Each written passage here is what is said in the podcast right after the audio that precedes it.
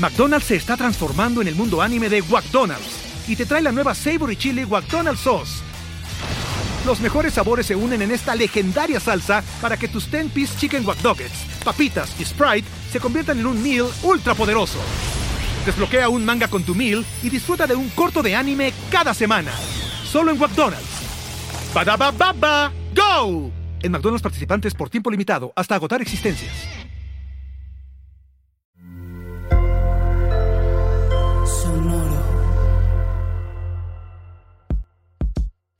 En este episodio de Unbranded hablamos con Camila Trombert sobre la importancia de trabajar desde una perspectiva de género en cualquier gestión de proyecto o campaña de marketing y las dificultades que consigo lleva.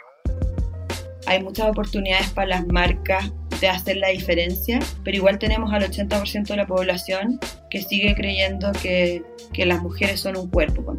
Entonces, es, es, difícil porque tú puedes tener una buena intención como marca, pero sabéis que tus consumidores no entienden hablamos de cuáles son los problemas principales a los que nos enfrentamos como sociedad al no afrontar estos temas de forma cotidiana y desde la empatía. El primer error de la comunicación y por qué somos tan mierda en general como, como mensajeros, promueve el consumo, no promueve la calidad de vida. Y el consumismo lo que hizo fue apuntar necesidades. Y ahí es donde la perspectiva de género es importante, porque llevamos diciéndole a las mujeres 20 años que la panza no va, que las canas no van, que las ojeras no van, o sea, infinidad de cosas. Parecerá antiguo lo que estoy diciendo porque efectivamente estamos en un momento mejor, pero hay muchas, muchas, muchas marcas que todavía están ahí, en la objetivización de la mujer y en esta masculinidad que se llama masculinidad tóxica del hombre. Además, nos compartió muchos consejos útiles para cualquier persona interesada en trabajar en marketing y que pretenda hacerlo con perspectiva de género. Es importante informarse, es importante eh, no creer que sabemos, cómo, hacer más preguntas, cómo se siente una mujer con esto que estamos comunicando. Tal vez ver en nuestro casting, cuando hacemos un comercial, como qué tan diversos estamos siendo. Y no caer en esta ridiculez que es como que decimos diverso, entonces pones a alguien afroamericano con un rasta así gigante, o sea, la diversidad fashionista, ¿cachai? La diversidad es la normalidad, la cotidianidad eh, más del 90% de las mujeres mexicanas no se siente representada en la publicidad que ve. Unbranded, un espacio para compartir lo mejor del marketing y aprender de los expertos.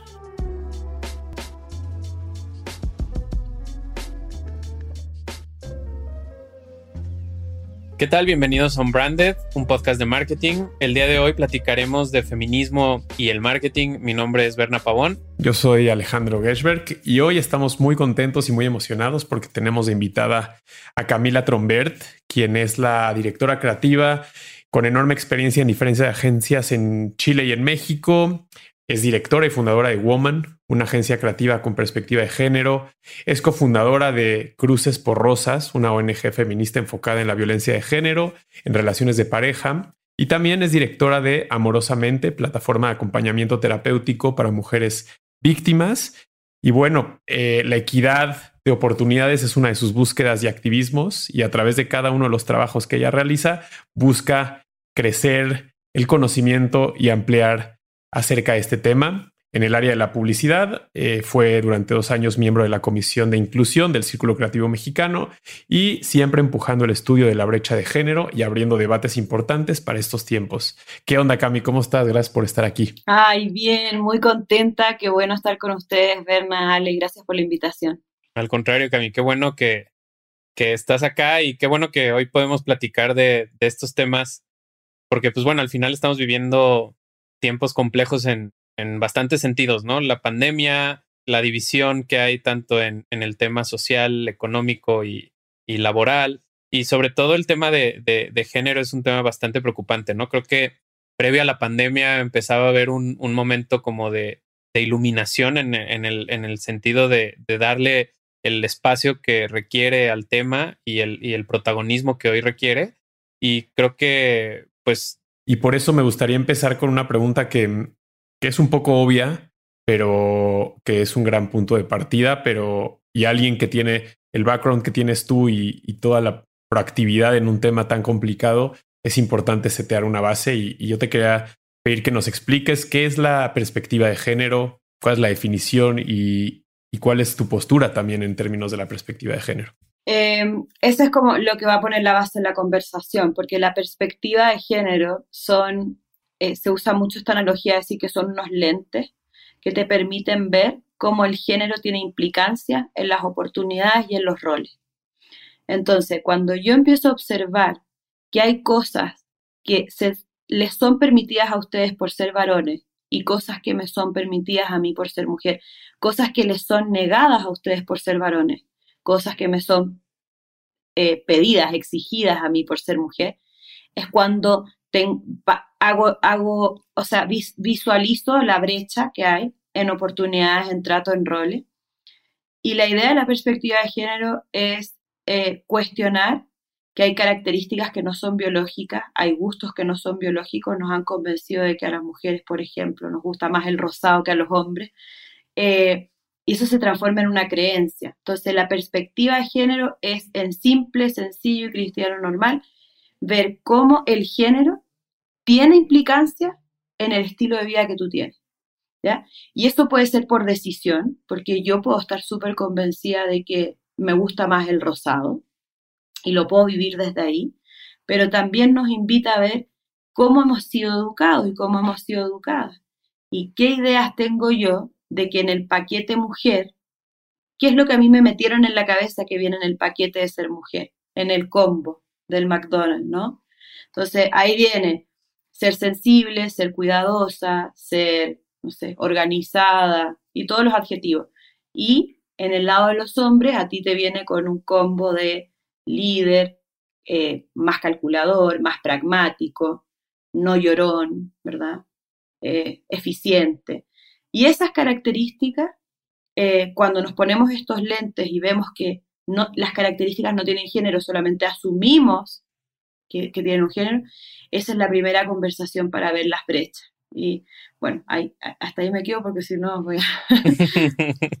y aparte, lo, noto muy interesante porque una palabra que rescato es el tema de la implicación, ¿no? El cómo eh, muchas de las cosas que hoy creemos ni siquiera nos cuestionamos el por qué las creemos, ¿no? O, cómo llegamos aquí.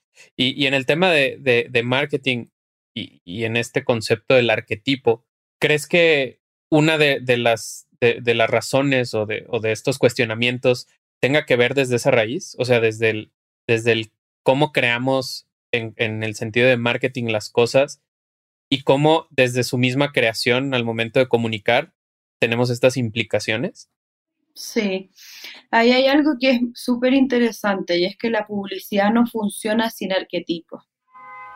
Porque tú no puedes, imagínate, no tiene, sería una locura, sería la hiperpersonalización. Entonces uno toma caricaturas que son válidas. Yo no, no, soy la feminista súper sensible y que cree que ahora hay que hacer, hay que sacar todo lo que conocemos, pero creo que hay que hacerse preguntas respecto a ese arquetipo. El primer error de la comunicación y por qué somos tan mierda en general como, como mensajeros, porque hablo de la generalidad, probablemente nosotros tres tenemos lindos proyectos en nuestro trabajo, pero la gran mayoría de las personas que está en esta industria promueve el consumo. No promueve la calidad de vida. Y el consumismo es nocivo para todos. Y el consumismo lo que hizo fue apuntar necesidades y ahí es donde la perspectiva de género es importante, porque llevamos diciéndole a las mujeres 20 años que la panza no va. Llevamos diciéndole a las mujeres 20 años que la, o más, que las canas no van, que, eh, que el pelo oscuro no va, que las ojeras no van, que etcétera. O sea, infinidad de cosas. Y le estamos diciendo también a los varones que desde la necesidad, desde la carencia y desde el objetivo de que consuman, estamos diciendo que si no tiene un coche último modelo, no es tan masculino. ¿ya? Que si no toma tales y cuales bebidas, no es masculino, que si no le gusta el fútbol. Parecerá antiguo lo que estoy diciendo porque efectivamente estamos en un momento mejor, pero hay muchas, muchas, muchas marcas que todavía están ahí, en la objetivización de la mujer y en esta masculinidad que se llama masculinidad tóxica del hombre. Entonces la perspectiva de género tiene que ver la posibilidad de que existen más masculinidades, de que existen más colores que el rosa para las niñas, que existen más carreras profesionales que ser, y podríamos nombrar algunas carreras universitarias para las mujeres. O sea, esa separación, el mundo tiene que ser unisex, ¿ya? Es como que esa, creo que esa es una buena posibilidad. Que la niña elija el rosa, fantástico. Que el niño le guste jugar al fútbol, increíble. Pero en un mundo donde las cosas no te digan cómo tienes que ser para ser un hombre, cómo tienes que ser para ser una mujer. Y esos arquetipos que existen y van a seguir existiendo, creo que pueden ser más amables. Yo puedo proponerte a ti ser una persona exitosa y no siempre ponerte en un auto deportivo. Claro que se puede ser exitoso y no tener un auto deportivo. Claro que se puede ser un hombre y que no te guste el fútbol. También se puede. Entonces, hay que dibujar nuevos arquetipos. Y yo creo que el liderazgo actual va hacia allá, ¿no? O sea, las grandes figuras hoy del mundo, que probablemente son, eh, no sé, gente que está en el mundo de las criptomonedas, que está haciendo eh, sistemas en Ethereum, esa gente eh, ya no está en estos arquetipos, ¿verdad? Se, se construyen nuevos arquetipos. La, idea de los nuevos liderazgos es súper importante para que las marcas también no quieran ser ese antiguo como Ricky Martin, no sé, como... y definitivamente creo que también el, lo, que, lo que dices va como muy de... Ah, tanto lo que exigimos como, como mencionabas en estos arquetipos donde las canas, donde envejecer, donde el, la panza no está permitido, también se polariza hacia lo que un hombre sí tiene como permisiones, ¿no? O sea, como el, el, ok, mujer no puedes tener canas, hombre envejeces y eres señorial, ¿no? O las mismas permisiones que nosotros le damos al, al, al, al contexto y que definitivamente desde el plano del marketing, pues tienen esta, pues este visto bueno o esta aprobación de la industria que después se termina siendo una aprobación social, ¿no? Por todo el la cantidad de dinero y la oportunidad de plataformas en las que la publicidad puede incidir, ¿no? Ahora, ¿cómo, cómo crees tú que podemos hacer o qué podemos hacer desde, desde nuestras trincheras para erradicar eso, ¿no? Para hacer que, pues, dejemos de, de, de vender ese, ese supuesto arquetipo de la mujer perfecta o ese otro arquetipo del, del, de que el hombre tiene que ir atado al, al, coche de lujo y al traje sastre y a la, y, y, y a la opresión de, de, los de abajo, ¿no? Eh, bueno, dependerá de la industria en la que uno esté, ¿verdad? Porque quien está trabajando hoy día en la industria de, de la limpieza y del hogar y en un Procter, no sé, se tiene que hacer preguntas como cómo se, cómo se reparten las tareas en el hogar, o sea, cómo yo uso mis plataformas publicitarias para, para normalizar, incluso para shape the culture, porque nosotros solíamos como industria marcar hacia dónde iba el mundo. Entonces lo poníamos adelante y la gente lo volvía, lo adaptaba. Hoy día, como marquetero, nos gusta más hacer lo que el mundo ya está haciendo. Entonces, si las familias son machistas, yo sigo siendo machista, ¿no? Yo creo que la invitación es volver a hacer la industria visionaria y empezar a generar una, una contracultura, normalizar cosas como, por ejemplo, eh, cómo son estos arquetipos de la mujer, ¿no? Hay una marca mexicana, bueno, no sé si mexicana, pero, pero Mave tiene un concepto esto de la multimujer. Y eso, por ejemplo, que para muchos que están intentando meterse en el feminismo o la perspectiva de género, puede parecer un mensaje súper empoderador. Pero la verdad es que la multimujer no es un mensaje empoderador. Y se los cuento como ejemplo porque miren lo complejo que es al final, porque eso sigue siendo una exigencia donde la mujer tiene que ser mejor amiga, mejor madre, mejor ejecutiva, hace deporte, o sea, se empieza a contar una historia donde yo ya no cuento a la mujer como en los 80 en la cocina, pero yo ahora se levanta temprano, es súper activa, eh, va al trabajo, le va increíble, pasa por un pasillo, la, eh, la admiran, llega, recoge al niño en el jardín, hace las tareas, se va al súper, bueno, hace todo, está peinada, está maquillada. Entonces es, otro, es otra idea sobre esta mujer multitask que tiene... Y una exigencia. Claro, que tiene la capacidad supuestamente de realizar múltiples tareas a la vez, de que nunca está cansada, eh, que esta, esta sobrecarga es sinónimo de éxito, que nunca dice que no una tarea. Entonces, yo creo que la, una de las invitaciones, lo que podemos hacer es informarnos, ¿ya? Yo creo que eso es como súper importante. Volviendo a tu pregunta, Berna, que me fui un poco por las ramas, pero una, una es informarnos, porque yo he visto muchas marcas con súper buenas intenciones, pero tal vez poca información. Entonces han hecho cosas, una campaña de Vans, no, no, no, no de Vans, perdón, de estas zapatillas Panam, eh, que para el Día de la Mujer hicieron como unos tenis ahí como, como con graffiti, no sé. Ah, una cagada. Claro, pero probablemente no hubo una mala intención en ese equipo, ¿cachai? Querían hacer algo bueno, pero es la, es la desinformación. Entonces, cuando nos metemos a trabajar cosas que son dolencia, es importante informarse, es importante eh, no creer que sabemos, cómo, cómo, hacer más preguntas, cómo se siente una mujer con esto que estamos comunicando. Eh, el cuerpo, por ejemplo, o sea, como esta, esta idea de cuerpo que hombre mujer, tal vez ver en nuestro casting cuando hacemos un comercial, como qué tan diversos estamos siendo. Y no caer en esta ridiculez que es como que decimos diverso, entonces pones a alguien eh, afroamericano con un rasta así gigante, o sea, la diversidad la diversidad fashionista, ¿cachai? No, la diversidad, claro, la diversidad, la diversidad es la, normalidad, la cotidianidad. Eh, más del 90% de las mujeres mexicanas no se siente representada en la publicidad que ve. Eh, y Dab, muchos, muchos años atrás, cuando hizo este Dab Sketches, nos mostraba eso, una niña que miraba la publicidad y que, y que en el fondo no se sentía linda, ¿no? Hablaba muchísimo de esa data. Hay una campaña hermosa, eh, bueno, muchas campañas hermosas de Dab eh, donde realmente pusieron el punto, punto en el, el, dedo en el punto correcto, ¿cachai? Cómo nosotros como comunicadores nos hacemos preguntas, hoy día evaluamos la creatividad, pero yo creo que hay que evaluar más el, el material, o sea, cómo habla el hombre y la mujer en el guion, como, como digamos, como género.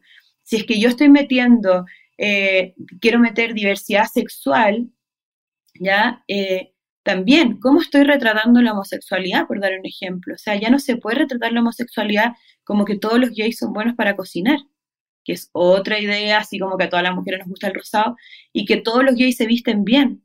Tampoco es verdad, también es una idea, ¿cachai? Entonces hay que hacerse más preguntas, como cuál es el subtexto de esta comunicación, cómo estoy incluyendo, y la perspectiva de género, que es uno de los temas que me gusta, pero, pero también es como loco, ¿cómo tratamos a la gente mayor de 65 años? Nosotros creemos como publicistas o como marqueteros que el mundo es para los millennials y tú dejáis de ser millennial, bueno, o Z, y no existes, ¿cachai? La gente mayor de 65 no toma chela, no va a la playa, no, está fuera, está fuera.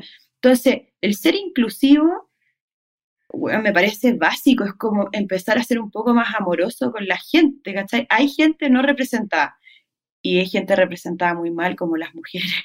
Claro, tienes una responsabilidad con, con la gente que le has hablado durante años y no sabes si la evolución que tú tienes porque cambiaste a tu brand manager va a directamente tener un impacto en la gente que le vienes hablando durante tanto tiempo, ¿no? Es que como una marca, yo lo pregunto porque me toca asesorar marcas en esto, como, como una marca que le ha vendido siempre a un segmento súper masivo y popular y la marca no quiere ser machista, pero en las dinámicas de esa casa hay machismo normalizado y no les interesa dejar de ser machista.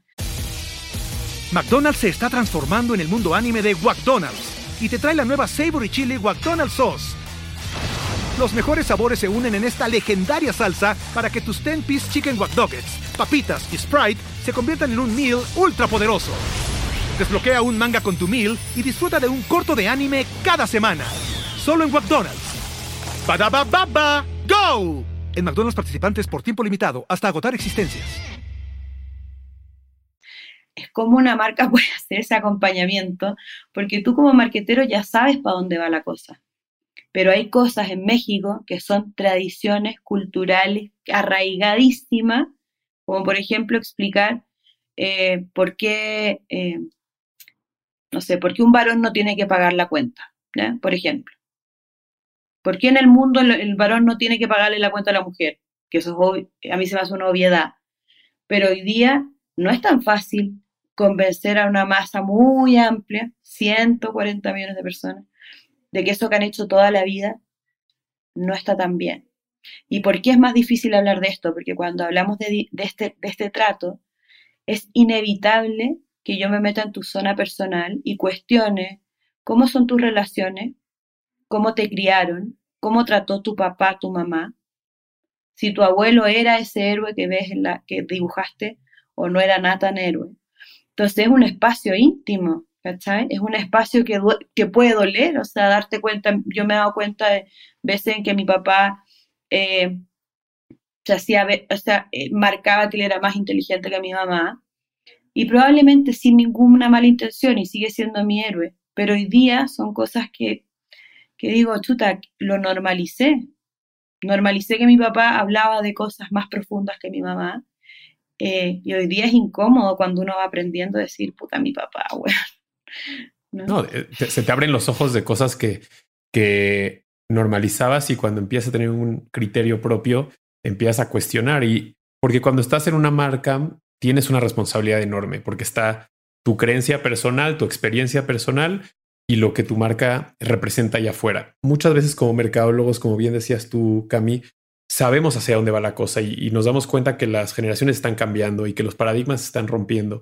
Pero muchas veces tenemos que ser conscientes que no está in-house la capacidad de tener un punto de vista. No, no somos tan incluyentes a veces como nos gustaría transmitirlo, porque, y digo eso como un preámbulo para mi siguiente pregunta, porque Tú decías, eh, cada generación trae un poquito más apertura. Creo que es algo que nosotros eh, vivimos y tenemos la oportunidad de, llevarlo allá afuera con marcas o, desde nuestras prácticas del día a día.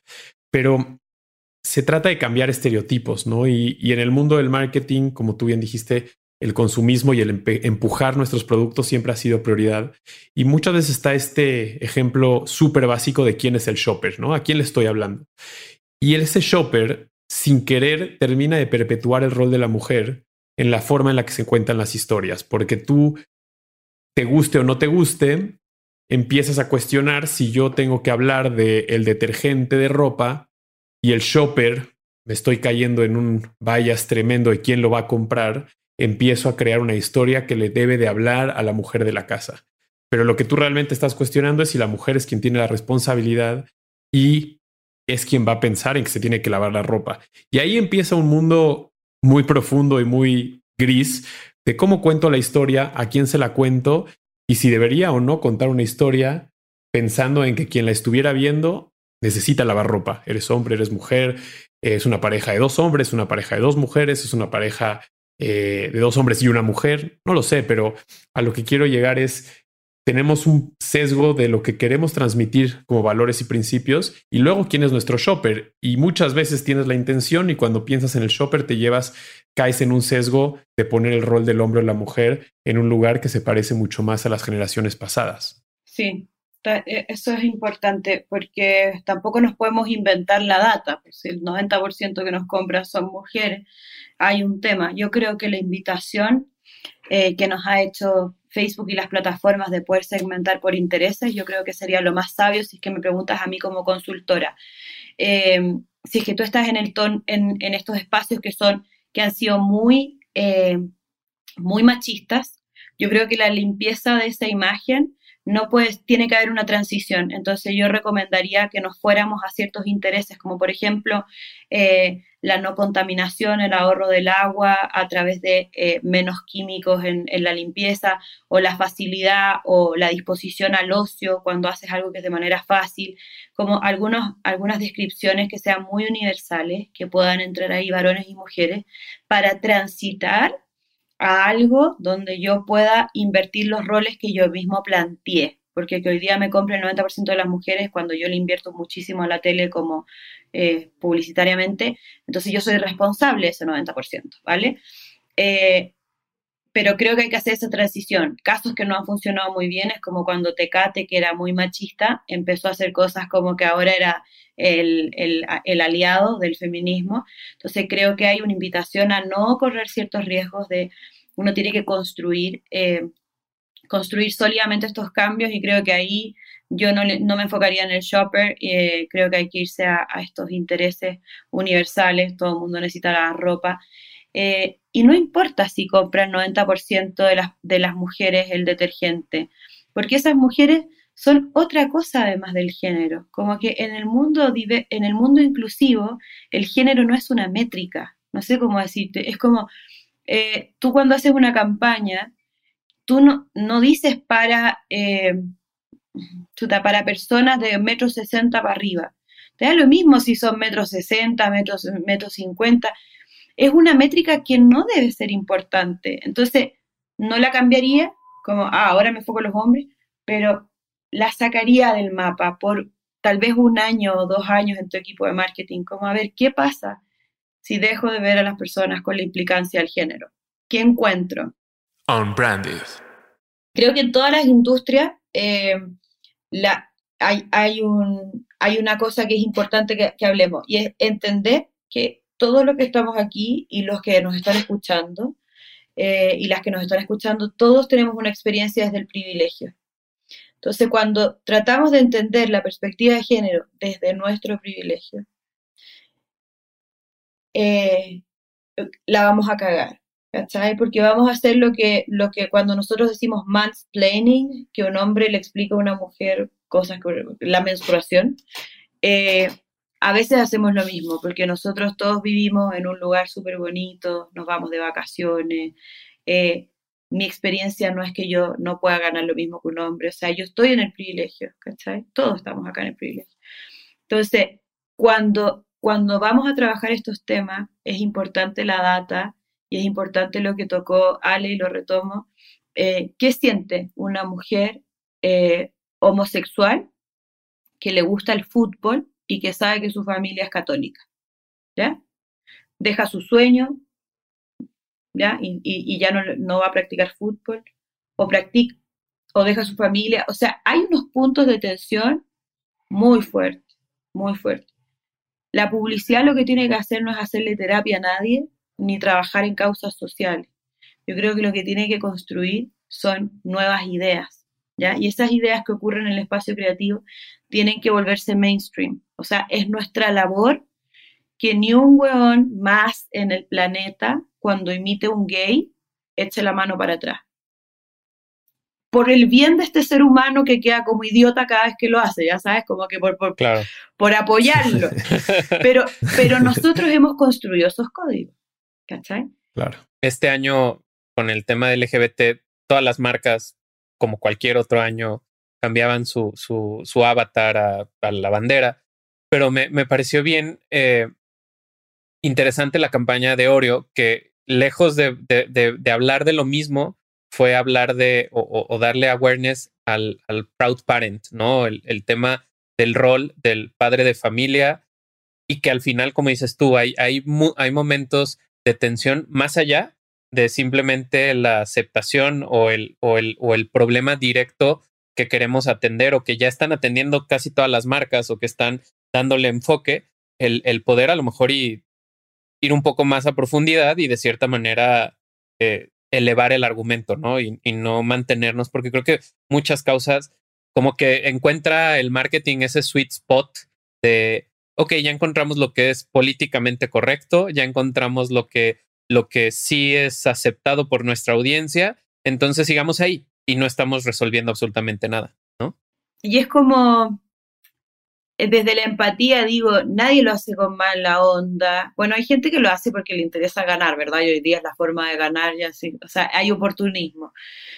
Pero, pero de repente es querer ayudar y no saber cómo. Entonces dicen, no quiero ser excluyente. ¿Qué hacemos? Hagamos un posteo, ¿no? Está bien, ahí va. Hay que hacerse más preguntas.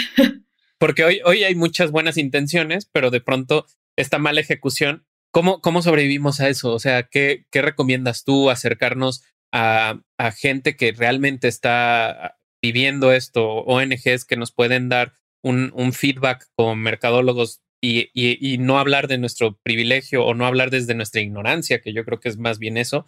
El, el, ¿Qué buena práctica podrías o crees que puede funcionar ante las compañías que quieren hacerlo bien, que tienen este sentido de empatía, pero que al momento de ejecutar, pues sale, salen estas cagadas.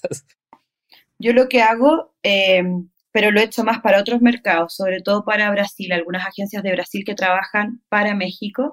Eh, hay un par de proveedores que hacemos esto de tomar el guion de una agencia, o sea, no hacemos la parte creativa, pero se hace un análisis. Entonces, cada uno de los, de, de los que hacemos esto tenemos como nuestra propia nomenclatura. En el caso de Woman, lo que hacemos es unas banderitas como de alerta. Entonces, yo tomo el guion, lo reviso según el país donde va, porque también yo no puedo presentar, por ejemplo, la normalización homosexual en todos los países de la misma forma, porque también las cosas están en, su, en un momento de, de, transición. Pero lo que hacemos es tomar el guion, tomar el casting, o sea, es un trabajo como previo a producir y se hacen recomendaciones como esto es súper riesgoso, esta, esta, este talento no te conviene como protagonista, este vestuario hay que mejorarlo, esta decoración del cuarto de la mujer, porque cuando la mujer está en ese cuarto, ese cuarto tiene cosas como que hablan, la dirección de arte habla, las tipografías hablan, qué es lo que dicen las personas. Entonces, eh, hay, gente que está haciendo eso, eh, hay una empresa en Brasil que se llama eh, Olga, creo, acá en Woman en México estamos Woman, pero también hay otra agencia en Argentina que se llama Agencia Hermana. Entonces hay cada vez más personas con las que puedes traer tu campaña y que te revisan, no te cambian la idea, que creo que eso es bueno para que las agencias no sientan que ahora viene alguien súper aburrido, pero te van a dar buenos tips, ¿ya? Eso para mí está bueno, porque toma un poquito más de tiempo en la producción, más o menos vas a tener que tener cinco días de, de feedback, pero creo que, que estas organizaciones que hacemos esto, estas empresas también vamos y buscamos a las comunidades, entonces no respondemos todo desde nuestro lugar, sino que hacemos una búsqueda y creo que está mejor. De repente el comercial está súper bien no, no, le falta nada, pero, pero yo creo que es una certificación, eh, eso creo que puede ser bueno. Y, y, y, yo creo que hay cosas como, como cuando uno es un mejor ser humano, una mejor ser humano, eso se va notando en tu trabajo y vas viendo como hay cosas que te empiezan a doler más, hay cosas que dices, oh, yo ya no me refiero hacia la gente. Eh, y creo que por eso hay un proceso que es importante seguir, pero también hay algo como de, tener un corazón sensible y de, y de pensar como, chuta, a mí no me gustaría que mi hija, ponte tú en el futuro, viera esta mierda y que crea que porque tiene panza no va a ser querida, ¿cachai? Yo no quiero hacer eso. Es como, creo que aprender a decir que no también puede ser algo bueno. Eh, no sé. Me, encanta lo que dices, Cami, porque eh, estamos en un mundo, como tú ya bien dijiste, y, al final, pues no podemos negarlo. Estamos en un mundo consumista. Eh, estamos en, en, una industria también que busca vender. Digo, la publicidad puede ser más creativa, menos creativa, pero todos sabemos que busca enaltecer y crecer un negocio. Y, y también es difícil muchas veces en ese sentido, como decía Berna, que, que, la ejecución no termine tan buena como tal vez era la intención que está por detrás. Y por eso lo que tú haces con Woman y, que existan ahora eh, ni siquiera sé si la palabra consultor le hace valor, porque entonces ahí es donde empieza lo que tú dices, ¿no? Las otras agencias a decir, no, ¿por qué van a consultar mi trabajo? Pero, pero más bien es un tema de, levantar esas alarmas, de, darse cuenta que están cayendo en un lugar de riesgo. Y, bueno, solamente eh, hacer una reflexión que me parece interesante, que es, hay muchas marcas y muchas industrias que se están dedicando a, decirte por qué el producto que venden es mejor que el otro o que la competencia o sus beneficios funcionales, que sabemos que hoy en día es, es, prioritario. Pero también hay un montón de marcas eh, y bueno, ahí los premios, que no son lo único que importa, pero, pero le han dado mucho crédito a eso, que es cuando una empresa o una marca que tiene un punto de vista claro, muchas veces está dispuesto a poner su dinero y su esfuerzo detrás de un punto de vista y de erradicar algo que está mal y, por un momento olvidarse de su producto, sabiendo que su marca es mucho más que un producto, representa mucho más que su eh, botella de 355 mililitros o su tela en, en la industria de la ropa, etcétera. Irónicamente venden más, ¿no? Entonces también estamos vendiendo, estamos en un mundo donde pensábamos que teníamos que vender nuestro producto únicamente, pero cada día vendemos mucho más valores y vendemos mucho más un, punto de vista hacia la sociedad y vendemos cada vez más eh, los huevos que tengamos como marca para poner un alto a algo que creemos que es completamente correcto. Entonces creo que para todos los que vivimos en el mundo del marketing, publicidad, eh, pues es, es, una muy buena reflexión, ¿no? ¿Cuánto tiene que pesar los atributos de tu marca, de tu producto y cuánto tienes la oportunidad de conectar con las personas desde lo que tú decías, desde ser un mejor ser humano, desde pensar más en una comunidad que necesita eh, ser más unida, recuperar valores que se han perdido, cambiar algunos que históricamente eh, vienen con un sesgo de género terrible por cultura. Y, bueno, antes de, de, hacer un cierre, me gustaría, ya nos dijiste algunos tips, pero ¿cuál es una pregunta desde el lado personal, no tanto a la hora de terminar con una con una campaña, como ya nos dijiste, pero desde el punto de vista humano, personal, individual, ¿cuáles son esas recomendaciones que ayuden a evitar ese sesgo y nos ayuden a no caer en machismos tal vez por, por no tener el contexto completo, por no querer hacerlo, pero simplemente nuestra educación o nuestra cultura nos lleve por allá? ¿Cuáles son esas recomendaciones para siempre, desde lo individual, mantenerte eh, en un punto sano de, ya sea desde el privilegio o desde la ignorancia, ¿qué, qué recomiendas para no caer en eso que todos queremos estar lejos de? Bueno, el otro día estuve, yo soy cristiana y feminista, entonces de repente estoy en estos debates con señoras que digo, ¿cómo me puedo enfrascar aquí? Estoy en Instagram tratando de convencer a alguien de cosas que no van a pasar. Pero esta señora me decía, eh, no existen las diferencias entre el hombre y la mujer. En los 60 sí, pero ahora todos votamos, todos, todos, todos hacemos esto, esto, otro, ya listo. Eh, claro, en, el lugar privilegiado, hombres y mujeres no nos vemos tan distintos. Eh, y mi respuesta fue a la señora eh, que leyera y le pasé algunos links que leyera, porque hay conclusiones que esto es como tratar de convencer a alguien de que la América es mejor que, no sé, que el Chivas. Bueno, son peleas que no hay que dar, o sea, no pasa nada. Pero la información, eh, hay que estar leyendo cosas sobre, sobre mujeres en la tecnología, sobre mujeres en el deporte, sobre la brecha salarial, que se vea que, y darle vitrina a eso, que haya más mujeres que se vean, que haya liderazgos femeninos que inspiren a las niñas. Y yo la verdad que no tengo hijos pero, o hijas, pero me gustaría en algún momento. Y siempre pienso que lo que yo estoy haciendo es para qué, y pienso en esa hija del futuro.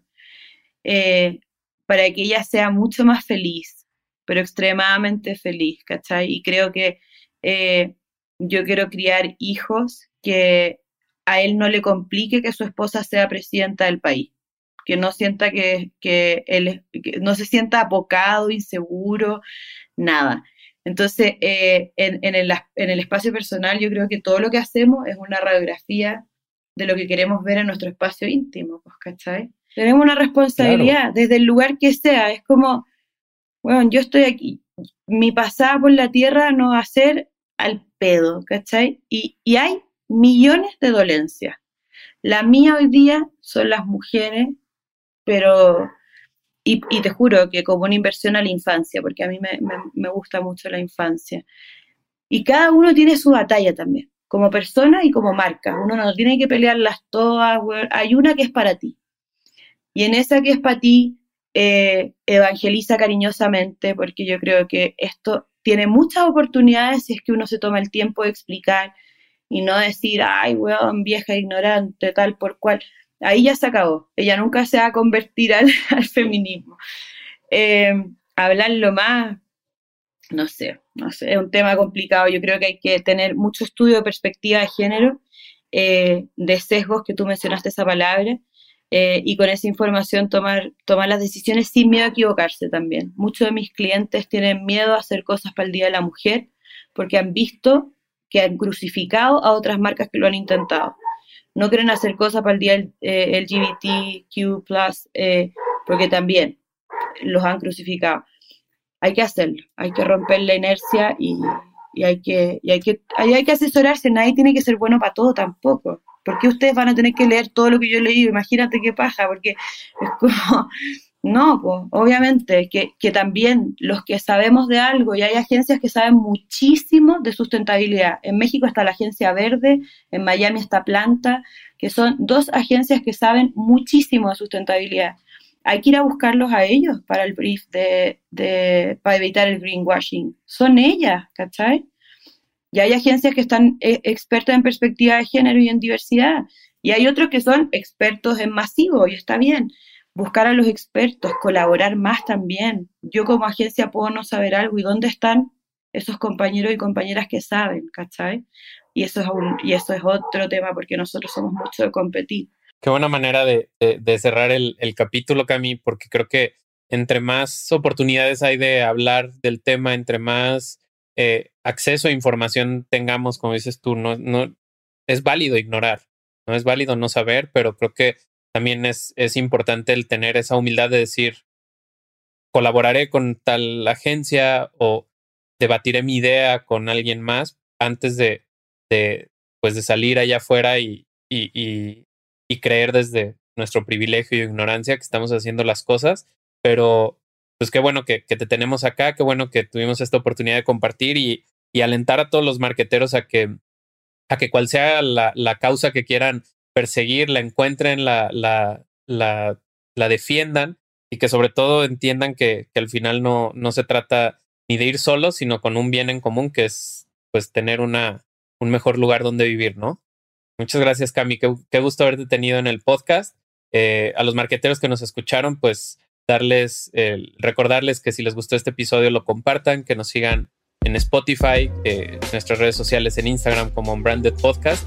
Y de nuevo, Cami, muchas gracias por estar acá y, y esperamos que este no sea el, el, último capítulo contigo, porque creo que hay muchos temas más por los cuales hablar. Muchas gracias por la invitación, Ale, Berna. Eh, también gracias por el espacio, porque ponen, ponen temas relevantes sobre la mesa. Gracias, Cami. Unbranded, un espacio para compartir lo mejor del marketing y aprender de los expertos.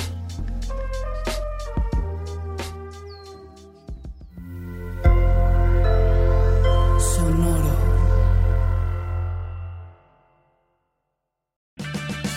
Purchase new wiper blades from O'Reilly Auto Parts today and we'll install them for free. See better and drive safer with O'Reilly Auto Parts. Oh, oh, oh, O'Reilly Auto Parts. Lucky Land Casino asking people what's the weirdest place you've gotten lucky? Lucky? In line at the deli, I guess? Aha, in my dentist's office. More than once, actually. Do I have to say? Yes, you do. In the car before my kids' PTA meeting. Really? Yes. Excuse me, what's the weirdest place you've gotten lucky? I never win and tell. Well, there you have it. You can get lucky anywhere playing at LuckyLandSlots.com. Play for free right now. Are you feeling lucky? No purchase necessary. Void where prohibited by law. 18 plus. Terms and conditions apply. See website for details.